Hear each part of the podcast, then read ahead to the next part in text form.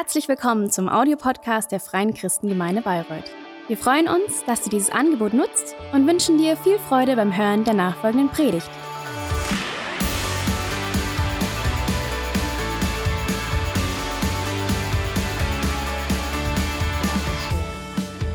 Vater, ich danke dir für diesen Morgen. Ich danke dir für deine Gegenwart, Jesus. Ich danke dir, Heiliger Geist, dass du mitten unter uns bist. Und ich bete, dass du diese Zeit jetzt nutzt, Herr, dass du zu unseren Herzen sprichst. Wir wollen offen sein, wir wollen hören, wir wollen von dir lernen. Und wir wollen uns jetzt öffnen für dich, Herr. Und ich danke dir, dass es kein Zufall ist, dass jeder einzelne von uns jetzt hier sitzt, sondern dass du konkret zu jedem von uns sprechen möchtest. Und danke für deine Gegenwart, Jesus. Amen. Amen. Ja, ich freue mich einfach mal hier ganz anders zu stehen heute.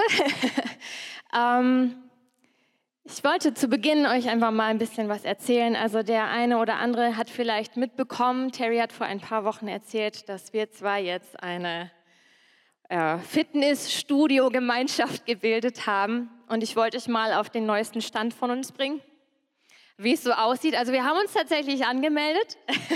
wir sind auch schon, wir waren schon da, wir haben die Geräte ausprobiert, wir waren auf dem Laufband und es geht vorwärts. Ähm, diese Woche haben wir gesagt, ah, wir probieren mal ein bisschen was Neues aus. Es gibt da auch so Kurse mit Live-Trainern und wir hatten abends Zeit und haben gesagt, so, ah, komm, wir gucken mal, was es da gibt, ganz spontan. Und da stand so wunderschön im, im Internet Zumba. Zumba, ja, Zumba, wen, für wen ist das schon ein Begriff? Schon irgendwie, ja, wir haben gedacht, Zumba, ach, das war doch irgendwas mit Tanzen, das wird ganz leicht und einfach werden, also gehen wir mal zum Zumba-Tanzkurs. Was wir nicht richtig gelesen hatten, war, es war nicht das normale Zumba, es war Zumba Strong. Also es war eine Erfahrung. es war äh, eine Powerstunde. Also wir kamen an und alle Mädels, es war ein Mann unter allen Frauen, ähm, waren schon tapfer dabei und haben gemacht und getan. Und wir sind dann einfach mal so rein in die letzte Reihe. es war schon so voll, deswegen ging es nicht anders. Ähm, und haben da mitgemacht und wir merkten so nach ein paar Minuten, wir sind fix und fertig. Dann hörte die Musik auf und die Trainerin sagte, so, die Aufwärmphase ist jetzt vorbei, jetzt geht's richtig los. Und Terry und ich guckten uns an und dachten so, du liebe Zeit, wie geht es weiter?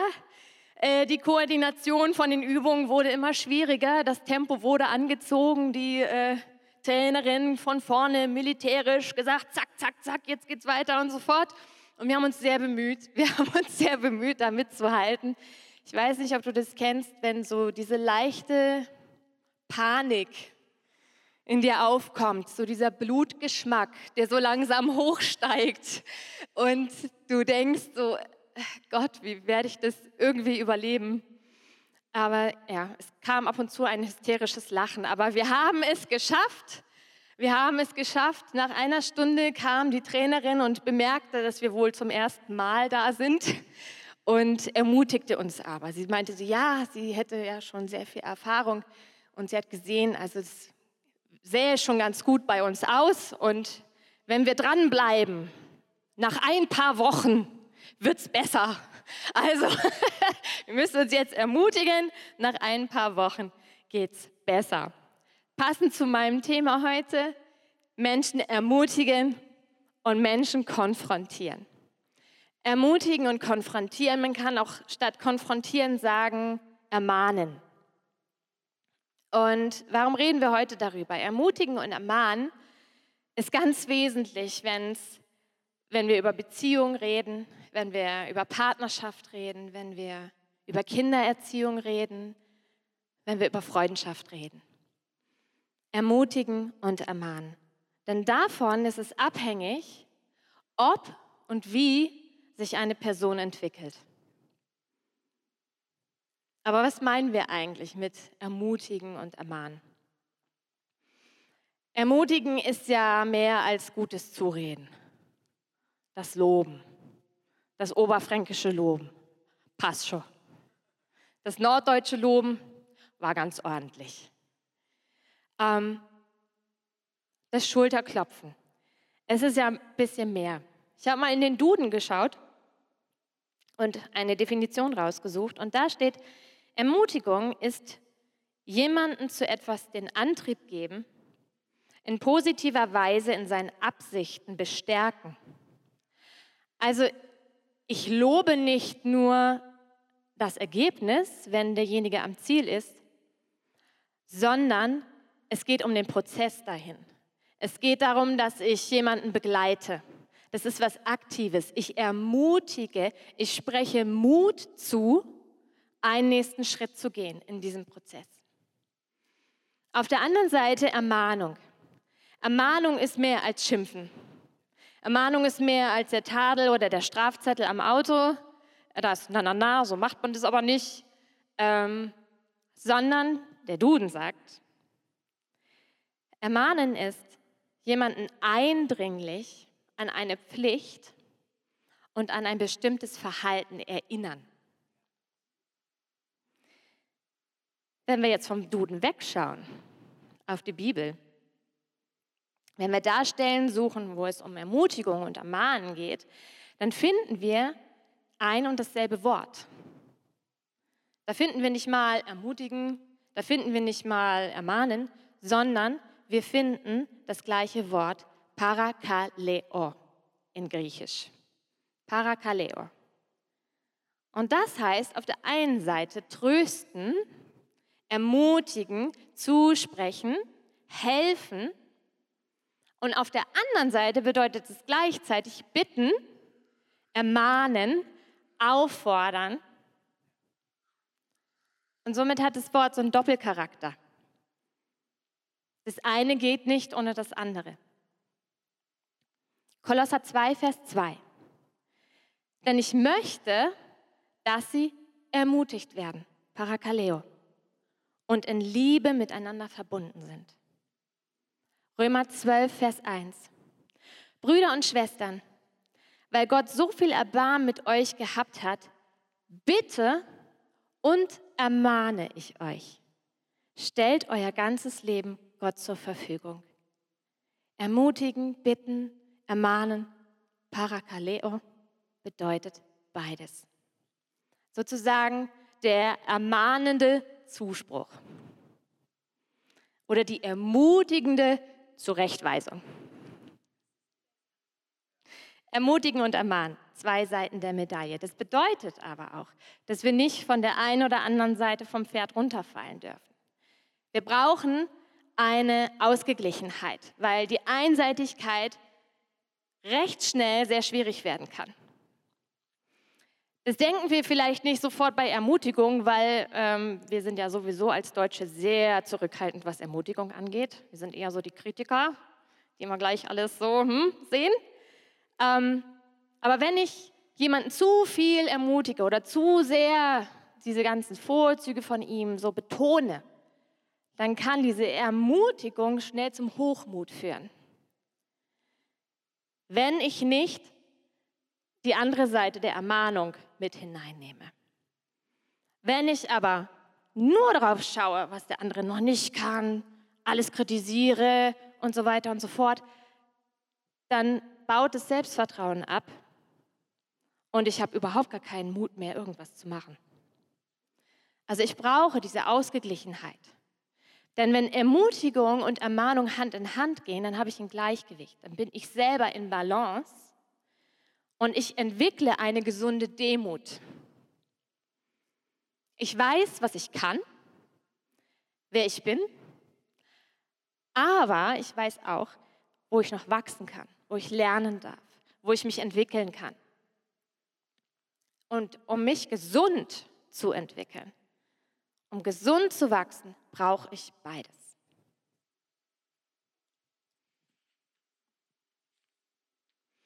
Und deswegen ist es auch so wichtig, dass wir beides um uns herum haben.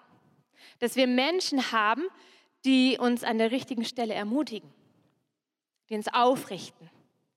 Und das ist im Übrigen echt eine ganz stark unterschätzte Kraft. Also es sind wirklich Experten da, die haben Studien durchgeführt und die sagen tatsächlich, hey, wir könnten so viel Gesundheitskosten sparen.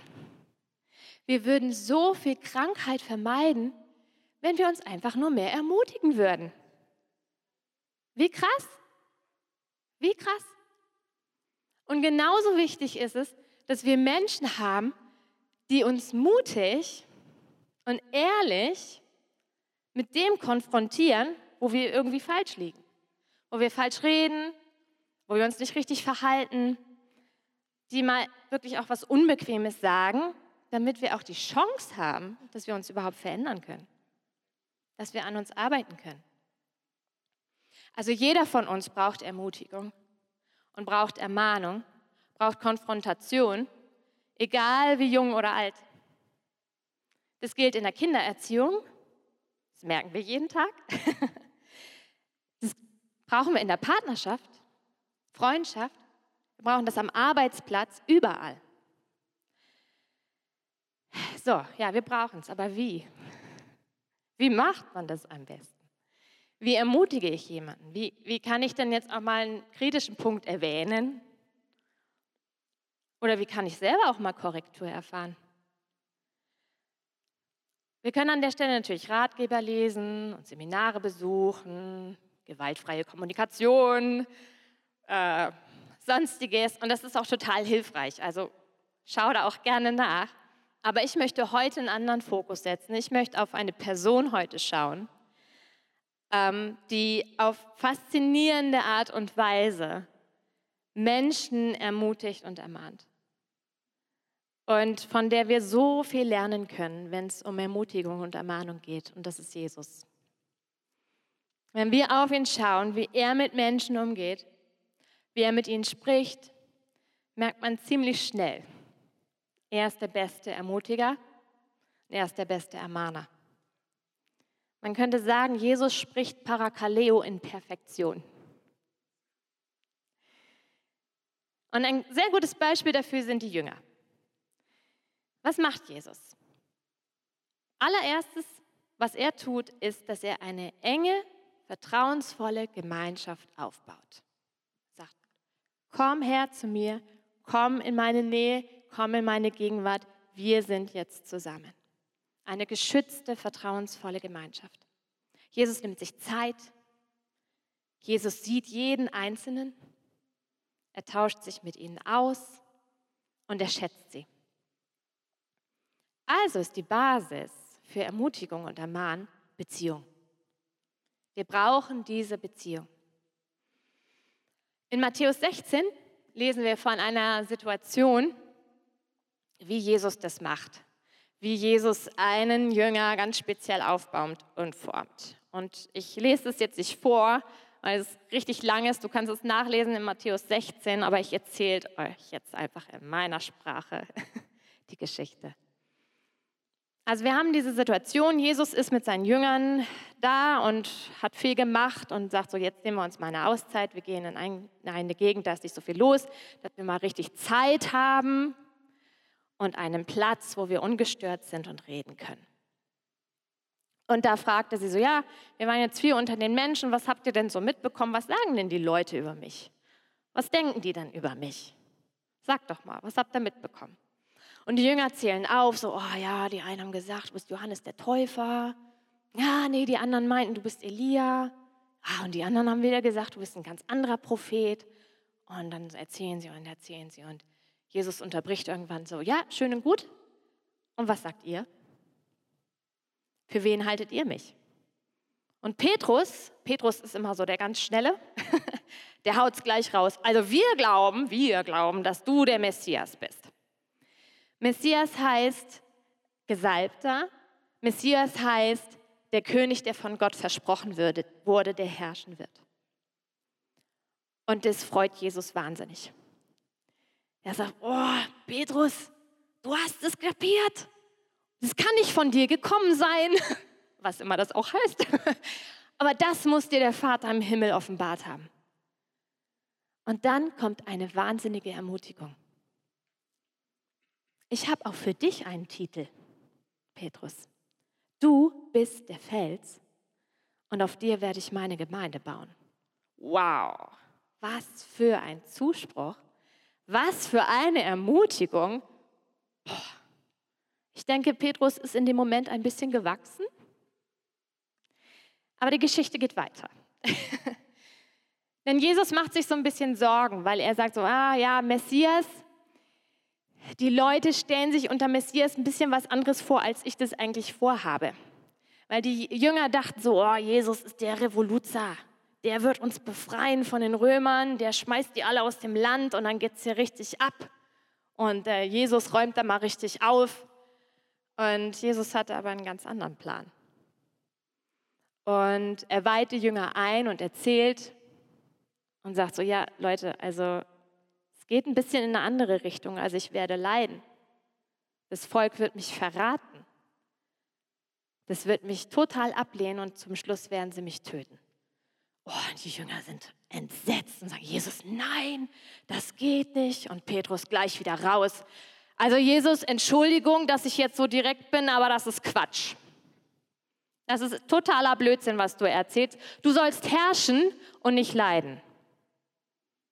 Da schaut ihn Jesus an und sagt so, Petrus, entschuldige, dass ich jetzt ganz direkt bin, aber du bist des Teufels. In der Bibel steht, weg mit dir, Satan. Könnt ihr mal ausprobieren beim nächsten Gespräch? Nein. Aber ich dachte so, Jesus, ganz schön krass. Ganz schön krass. Er sagt, ey, Petrus, du hast eine ganz andere Vorstellung von dem. Und mein Plan ist anders und stell dich mir nicht in den Weg. Du bist nicht mein Imageberater, du bist nicht mein Marketingchef, du sollst mir nicht vorschreiben, was ich zu tun und zu lassen habe, du sollst mir nachfolgen. Das ist dein Platz. Das ist mein Plan und du hast da noch nicht was ganz richtig verstanden. Da müssen wir noch mal drüber reden. Wechselbad der Gefühle. Mit dir baue ich meine Gemeinde. Okay. Aber so macht es Jesus. Er ermutigt, aber er ermahnt auch. Eine andere Szene, Matthäus 26, kurz bevor das alles eintrifft, was Jesus gerade erzählt hat, ist Petrus nochmal so richtig so, oh, geht voll raus. Herr, ich bleib bei dir. Wir sind Buddies, Seite an Seite. Und wenn ich auch sterbe und mit dir in den Tod gehe, ich bleib bei dir. Und Jesus schaut ihn nur an und sagt so, ähm, Petrus, ich glaube, du überschätzt dich da etwas. Das wird nicht so passieren. Du wirst leider nicht so heldenhaft reagieren, wie du dir das wünschst. Im Gegenteil, Du wirst sogar lügen und sagen, dass du mich gar nicht kennst. Jesus konfrontiert Petrus voll mit der Wahrheit. Bam. Und es kommt auch so. Das mag Petrus vielleicht zuerst nicht glauben, aber im Nachhinein merkt er, oh, ich habe voll versagt. Jesus wird gefangen genommen, er wird gekreuzigt und Petrus rennt weg. Aber nach der Auferstehung baut Jesus Petrus bei einem Frühstückstreffen wieder auf. Sagt, komm Petrus, wir essen zusammen, wir reden, lass mal alles ne, aufräumen, was da passiert ist. Und dann ermutigt er Petrus und erneuert seinen Zuspruch und sagt, hey, egal was war, ich baue meine Gemeinde auf dir. Aufatmen. Puh. Ermutigung. Jesus baut Petrus auf und formt ihn gleichzeitig. Und das ist Gottes Herzschlag. Das ist Gottes Herzschlag. Er sieht das Herz von einem Menschen und er sieht nicht nur den Ist-Zustand, nicht das, was außen ist, sondern er sieht das Haus, das Herz. Er sieht nicht, was Menschen nur sehen, sondern er sieht hinein. Er sieht das Potenzial von jedem. Und Gott möchte, dass du wächst, dass du reifst, das Potenzial erkennst, was er in dich hineingelegt hat, dass du das auslebst. Und er möchte, dass du das ausschöpfst, was der Schöpfer dir gegeben hat. Schöpfe aus, was der Schöpfer dir gegeben hat. Gott möchte das Beste für dich und er will dir helfen, zu dem zu werden, den er in dir sieht. Und dazu braucht es Ermutigung und Ermahnung. Und das ist ein ständiger Prozess. Das läuft noch. Wir sind noch nicht fertig. Wie genial. Gott ist noch nicht fertig mit mir. Wow, das bedeutet, da ist ja noch Hoffnung. Ich kann, ich darf, ich werde mich verändern. Gott ermutigt, Gott ermahnt, er formt, er stretcht mich, er baut mich auf, er spricht in mein Leben und er weckt etwas zum Leben. Aber wie macht er das? Wie macht er das heute? Das macht er durch drei Dinge. Das macht er einmal durch sein Wort durch die Bibel. Dort können wir lesen, da, da gibt es so viele Stellen, die zu uns sprechen, wo er uns aufbauen möchte, aber wo er auch uns überführt. Hebräer 4, Vers 12. Das Wort Gottes ist lebendig und wirksam. Es ist schärfer als das schärfste Schwert und durchdringt unsere innersten Gedanken und Wünsche. Es deckt auf, wer wir wirklich sind und macht unser Herz vor Gott offenbar. Er ermutigt und er ermahnt durch sein Wort. Das Gleiche macht er durch seinen Geist. Als Jesus in den Himmel fährt, zum Gott, zum Vater, er sagte so, hey, ich, ich gehe jetzt, aber Gott schickt jemanden. Johannes 16, Vers 7. Wenn ich, also Jesus, aber fortgehe, dann werde ich ihn, den Heiligen Geist, zu euch senden und er wird meine Stelle einnehmen. Er wird den Menschen zeigen, was Sünde ist und was Gerechtigkeit und was Gericht. Wenn der Helfer kommt, der Geist der Wahrheit, wird er euch anleiten, in der vollen Wahrheit zu leben. Wenn wir in die Bibel schauen, in die griechische Version steht bei Heiliger Geist Parakletos. Parakletos, Parakaleo. Der Heilige Geist ist unser Ermutiger. Er ist unser Helfer, unser Beistand. Er gibt Zuspruch. Gott ermutigt, ermahnt durch sein Wort, durch seinen Geist und durch andere Menschen. Als Kai und ich frisch zusammen waren, äh, war viel los. da hatte ich in meinem Freundeskreis äh, eine Freundin, ähm, die sehr negativ über andere Menschen gesprochen hat und die sehr viel gelästert hat und sehr oft sehr negativ eingestellt war. Und das hat irgendwann auf mich abgefärbt. Wenn du dich in so eine Atmosphäre begibst, dauert es nicht lange. Dann geht das in dich hinein. Und ich habe auch angefangen, so zu reden so zu denken. Und mir ist das gar nicht aufgefallen. Aber Kai hat mich mit meiner Herzenshaltung konfrontiert und hat gesagt, so, also das ist nicht gut für dich die Beziehung, die du da hast. Das bist nicht du. Wie redest du? Wie denkst du? Wow, das war hart. Wisst ihr, die Wahrheit tut oft weh. Die tut weh, aber wenn sie eingebettet ist in einer Atmosphäre von Annahme, Freundschaft und Ermutigung, dann wird der Schmerz umgewandelt zu Wachstum. Dann wird der Schmerz zu einem Wachstumsschmerz. Und das ist positiv, denn es entwickelt sich etwas. Dieser Wachstumsschmerz. Und ich bin so dankbar, dass Kai es nicht egal war. Dass er nicht gesagt hat, na ja, mit der einen Freundin ist es ein bisschen komplizierter, muss man ja nicht so viel Zeit verbringen, das kriegen wir schon irgendwie hin. Also ja, nee. Er hat die Konsequenzen dieser Haltung gesehen. Und so oft bleibt es ja nicht bei einer Kleinigkeit, bleibt es ja nicht bei einem Wort, was wir mal sagen, bleibt es ja nicht bei einem Gedanken, den wir mal denken, sondern es ist ein Trend. Es ist eine Entwicklung in etwas hinein und es setzt sich fest. Und wenn wir dann nicht jemanden haben, der sagt so, hoppala, schau mal bitte drauf, irgendwie passt da was nicht, dann können wir ganz schnell in einen Weg hineinkommen, der nicht gut für uns ist und auch nicht gut für andere. Römer 15, Vers 14. Liebe Brüder und Schwestern, ich bin ganz sicher, ihr seid von allem guten Willen erfüllt, von allem guten Absichten. Und seid euch voll bewusst, was Gott für euch getan hat.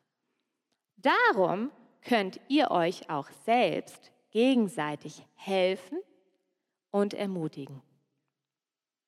Die Absicht hinter Ermutigung und Ermahnung ist immer gut. Die Basis ist Liebe. Und Gott hat uns eine Verantwortung füreinander gegeben. Der andere ist mir nicht egal. Und ich will nicht gleichgültig ihm gegenüber sein oder zu bequem, weil das ist ja anstrengend, jemandem was zu sagen und ihn zu spiegeln und ich weiß ja nicht, wie der reagiert. Sondern ich will eine Haltung einnehmen, aus der ich ihn ermutige und auch konfrontiere. Und wenn ich das tue, dann gebe ich ihm eine Chance. Dann gebe ich ihm eine Chance zu wachsen. Ich will so gern Chancengeber sein.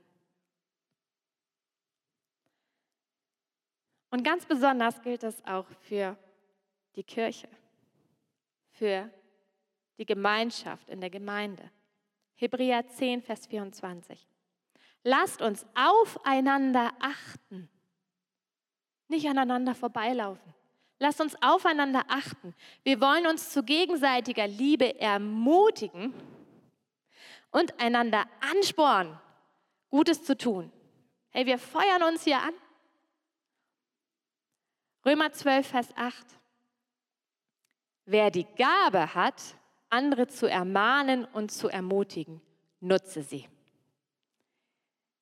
Es kann eine geistliche Gabe sein dass jemand von Gott ganz besonders beschenkt ist, wie er andere ermutigen und ermahnen kann. Aber es ist trotzdem eine Aufgabe von uns allen. Also wir können uns nicht zurückziehen und sagen, oh, ich habe die Gabe nicht, es tut mir leid. Nein, wir sind füreinander verantwortlich. Und in einer großen Kirche kann das manchmal ganz schön eine Herausforderung sein, weil so viele Leute da sind. Aber wir haben zwei Plätze ganz besonders, wo wir uns gegenseitig ermutigen und ermahnen wollen. Das sind einmal die Kleingruppen und einmal die Teams.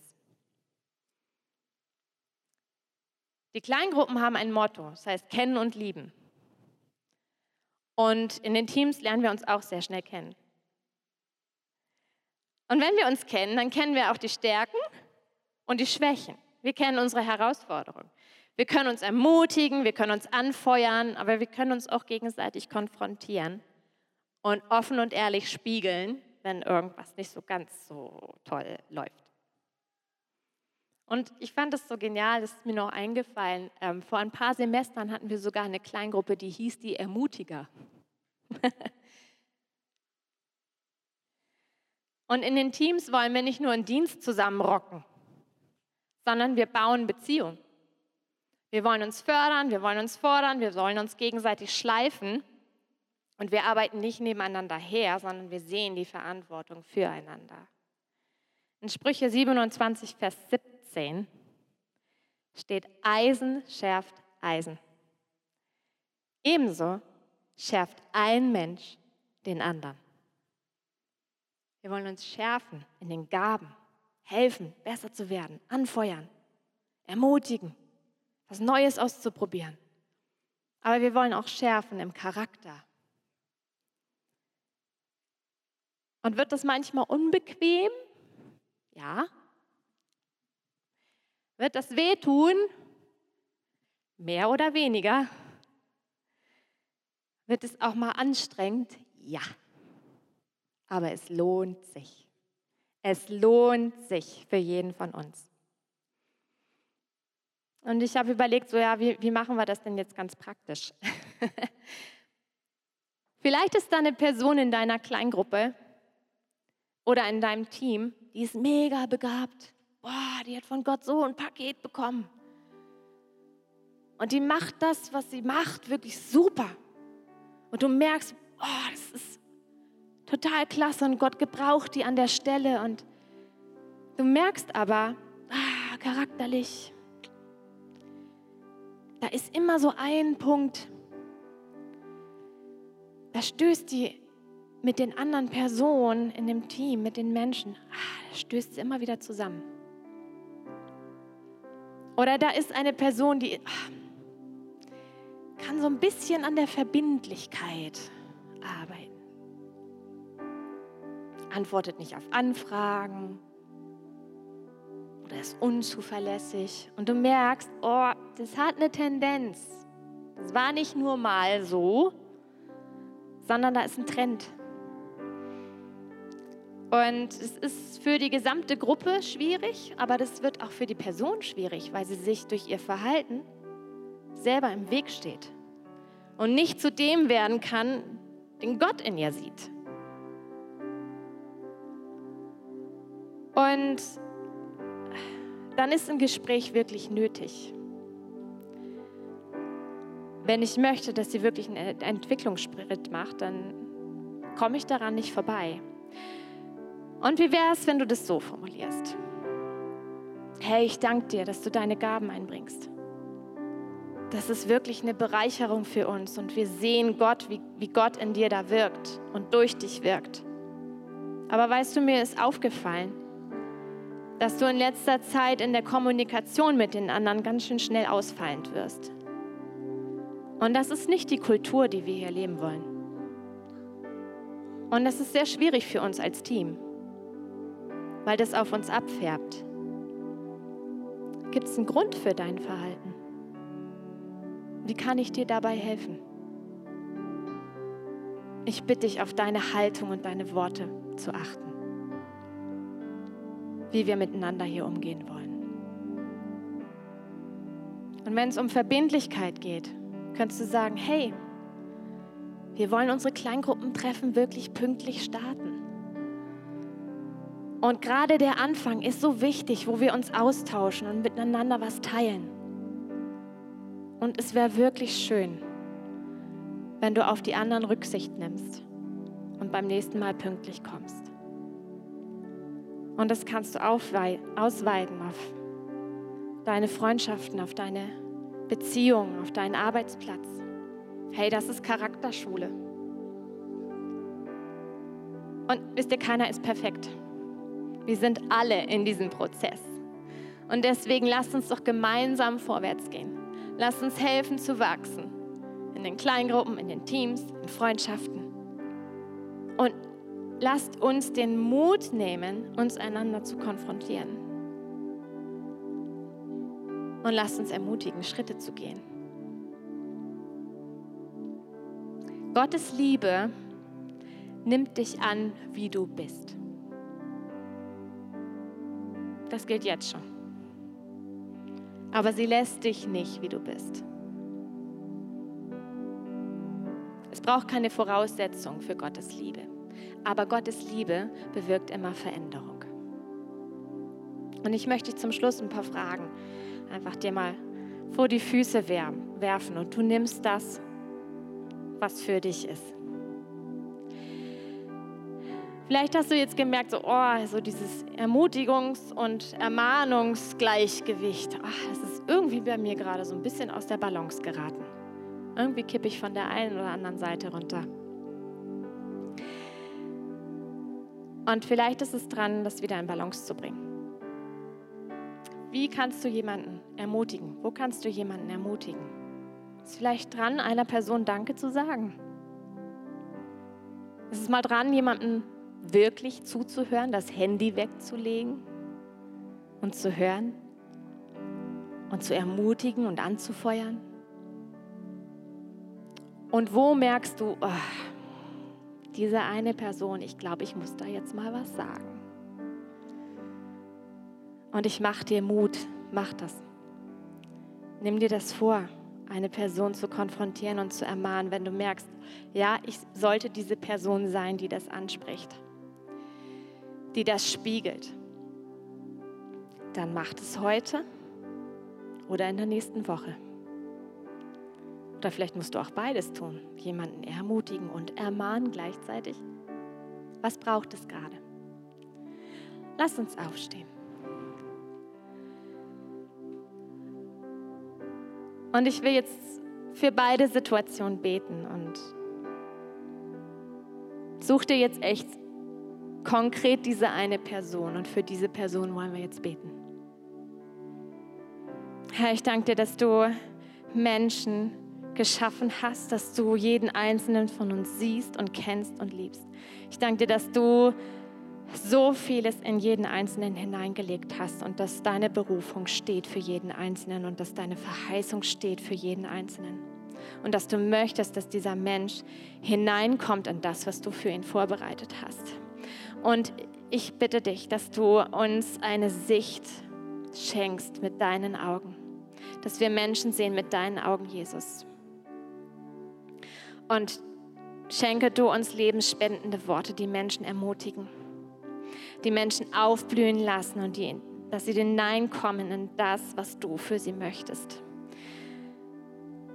Und ich bitte dich, dass du uns Mut schenkst, Heiliger Geist, dass du uns die passenden Worte schenkst und die passende Gelegenheit, danke dir, dass du Gespräche vorbereitest, die herausfordernd sind, aber ich danke dir, dass du mit bist und dass du der Vermittler bist, Herr. Und ich danke dir, dass dein Friede und deine Liebe dieses Gespräch regieren. Und dass wir keine Angst davor haben müssen, sondern dass du mit uns bist.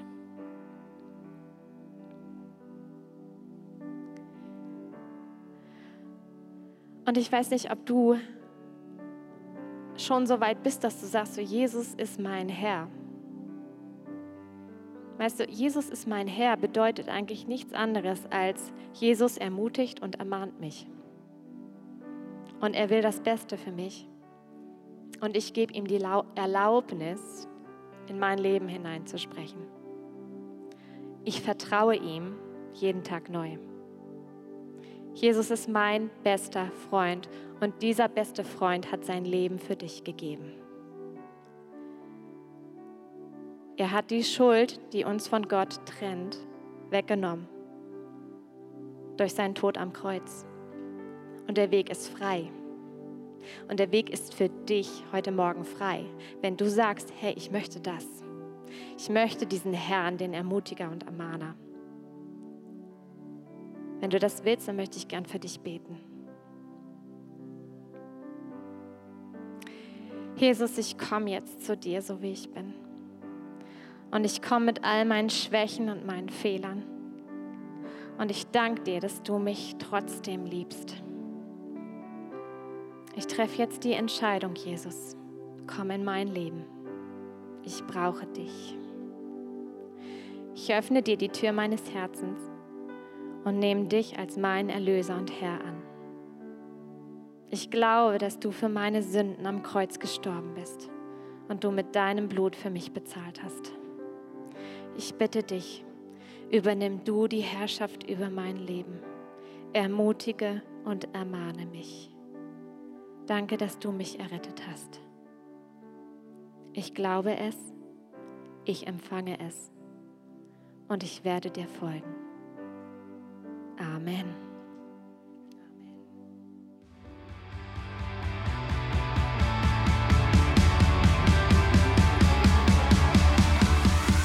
Hat dir die Predigt gefallen?